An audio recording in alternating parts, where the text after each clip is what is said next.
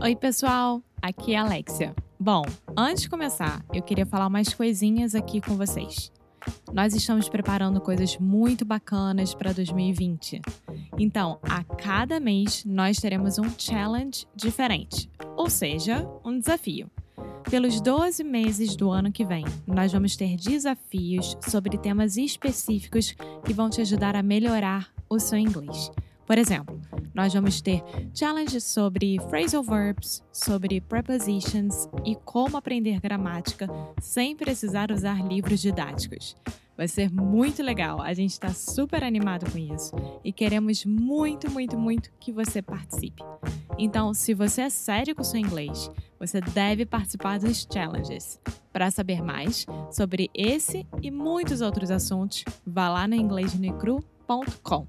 Okay, now on with the show.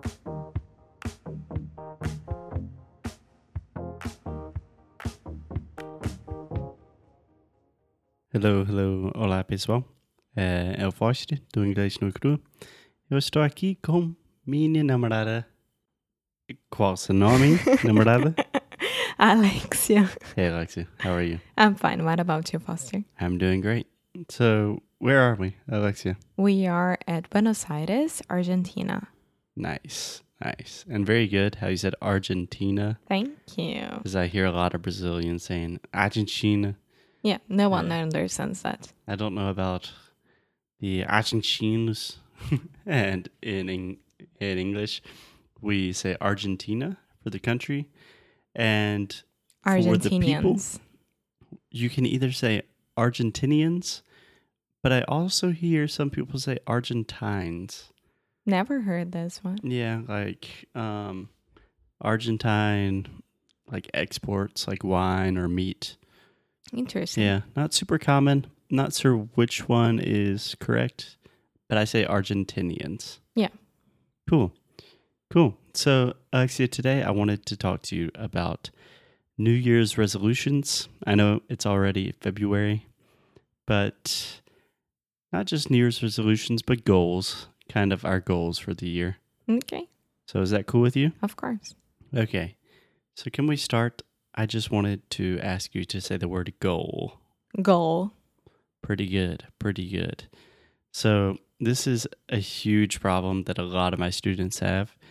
Um, when we talk about the final L, we call that the dark L in linguistics. So, in words like Brazil, um, meal, goal, a lot of different things. But the key to this is just exaggerate the sound a little more, relax your lips, make sure that you are not making a circle with your lips and sometimes just try to smile a little bit. If you say goal and just try to smile at the end, that helps you exaggerate that L sound. Can you try it one more time? Goal. Perfect. Awesome. So, goals are objectives, right? Yeah, In general, we don't say objectives too often. That's more No, of a it's- formal. it's a personal thing. So goals, right? Yeah, and even business goals, normally we say goals. Objectives is more formal. Sometimes you see it in writing, um, but goals is a lot more common. Yeah. Cool. Um, so when we're specifically talking about goals in the beginning of the year, do you know how we call those?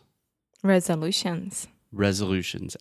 Perfect. So we say New Year's resolutions. And I think probably more in the US than in Brazil, Americans are crazy about New Year's resolutions. So at the end of the year and the beginning of the new year, all Americans, obviously not everybody, I'm generalizing, but we all have like, okay, in 2018, I'm going to join a gym. I'm going to learn Spanish. I'm going to meet Barack Obama. I am going to run a half marathon. I'm going to, you know. I think that in Brazil we do have the same thing, but it's not that crazy. Yeah, yeah, not quite as intense. No. Yeah. I don't think so. I don't see any of my friends or my social medias going crazy about it. Only like the end of the year craziness. Yeah, yeah, But that's it. yeah. Um, but still, regardless of the craziness in the U.S. or in Brazil, I know in Brazil everyone still has goals, right? Everyone wants to do better things in the next year and make their lives better, and improve their lives and the lives of the people around them, right? Right. So, Alexia, I wanted to ask you do, do you have any resolutions or goals this year? Yes, I do. I Okay. do. Do you mind talking about them? Of course. Well, about let's do this. You tell me one goal and then I'll tell you one of my goals. okay? Okay. So it's a very simple one, but very important is to read a book per month. One book a month. Yes. So 12 books in one year. Exactly. Awesome. I think that's a great goal. You know what? In 2000, I think 16, I think 2016, my goal was to read one book a week and 52 books a year. And I, first week, no chance. of course not. You have to give time for the book. Of course, if the book, if the book is smaller than usual, you can read two per month. yeah. But now with audiobooks and Yeah, I'm not a huge fan of audiobooks. You are, I know that. Yeah. So I, in quotations, maybe read not a book a week, but read a lot of books, but most of them I was listening to. So- Yeah. I know one of yours um goals to the year of the year Goals for the year. for the year. I was correct. Okay. What is it? Uh, one of the first things that he told me when we went to Chile, it was, I'm not gonna listen to any podcast before going to sleep. I'm gonna read. Yep. Yep. Yeah. So Alexia is just trying to give as much of my personal life to put it in the public domain. Thank you. Um, don't worry, I will return the favor. but yeah, I love to I love to listen to podcasts. We talk a lot on Inglês no Cru about the importance of podcasts and I do agree with them, of course. Yeah. But I do have the bad habit of listening to them before I go to sleep because I've always had trouble sleeping. And it's really nice just to, if I'm in bed, that I can feel like I'm learning something. But normally I fall asleep listening to them. And I think it's a bad habit. So I'm trying to stop that. Cool. Cool. Do you want to talk about another goal? You have read I one do. book per year?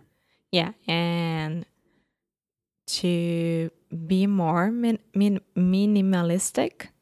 You could say to be more minimalistic, yeah, um, or less materialistic. But I think a more simple way to say would just be to have less things or to be more mindful about what I consume. No, I want to be more practicable. Practicable. Not practical. Practical. Yeah, Practical. practical. Practical in what sense? With my life and everything that I own, like I know that at home I have three other jeans besides the one that I have Mhm. here. Pairs of jeans. Yeah, pairs of jeans. Yeah. and I don't use them. I don't wear them at Yeah. all. And I don't need them. Yeah. I have so many pairs of pants in my house. Yeah, this is just one example. So Yeah. Thousands of examples. so the good things I'm planning on selling, the very, very good things, but the most of it I'm gonna donate. Yeah, I think that's great. Um, can I offer you one little correction with your pronunciation? Of course. So when you said own, the things that you own, I almost heard on, on. And this is something I hear a lot with Brazilians. So we have this long O sound in English, like when we say no, so, so, what do you want to do? And we really exaggerate. So this is a moving vowel where we start with O and we move to oo. So when we say own, it's a really long sound. And so you want to increase the duration a little bit and make sure that you're moving from O and then going to oo. Because when you just say on, sometimes it sounds weird and sometimes it can get you in a little bit of trouble. So I hear so many of my students say, I need to focus. I need to focus. And they want to say focus and it sounds like they're saying, "I need to fuck us," which is like. I don't I don't know what they're trying to ask me, but it happens almost once a day in my line of work. I need to focus yeah, perfect. Yeah. Perfect. Own. Perfect. Own. Own. Yeah. So a good way to differentiate this is think You about the word on. open a lot of your mouth, right? Yeah. So think about on, which has the ah ah sound, and then own own. Own. Perfect. Yeah. Perfect. So it's a moving vowel, which means you're creating two sounds in the same small space, right? Yeah. Own. Own. No. Own. Perfect. Perfect. Your first vowel, you're saying you were saying own, but it's own. Yeah, it's the opposite way that I'm doing. Yeah, it's very similar to like uh, if you think about like metro falou, that that's the start of it. Oh oh, and then you're going to own own own. Does that make sense? Yeah. Own. Yeah, very nice. Perfect. Perfect. Okay, enough pronunciation talk.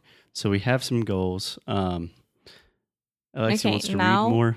Yeah, I told you about the minimalist. Yeah. Minimalistic. What about yours? The second one. What was the first one that I said? The podcast about Oh yeah, I didn't say that by my own volition, but um, yeah. So a really important goal of mine is to really speak good Spanish again. So in the past, I spoke Spanish 100% fluently, and nowadays, right now we're in Argentina, so I'm speaking Spanish all the time, and it's getting a lot better. But I want to feel as comfortable in Spanish as I do in Portuguese. So I want to be able to speak Spanish without thinking.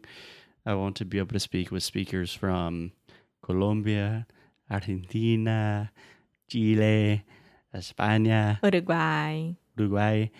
Um, yeah, to really improve my Spanish. Cool.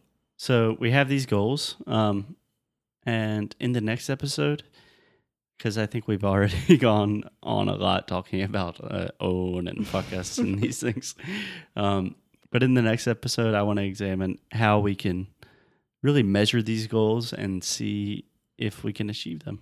Does Of that sound good to you? Yes. Cool. Do you have any questions before we leave? No, not right now. Great. Okay. Um, ate. Jaja.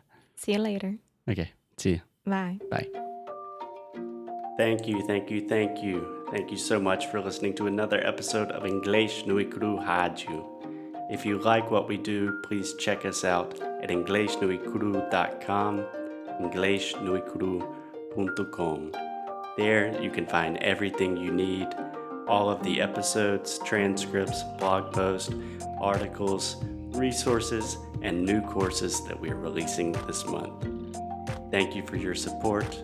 Most importantly, keep up the good fight and lose well. Ate já já. Ciao.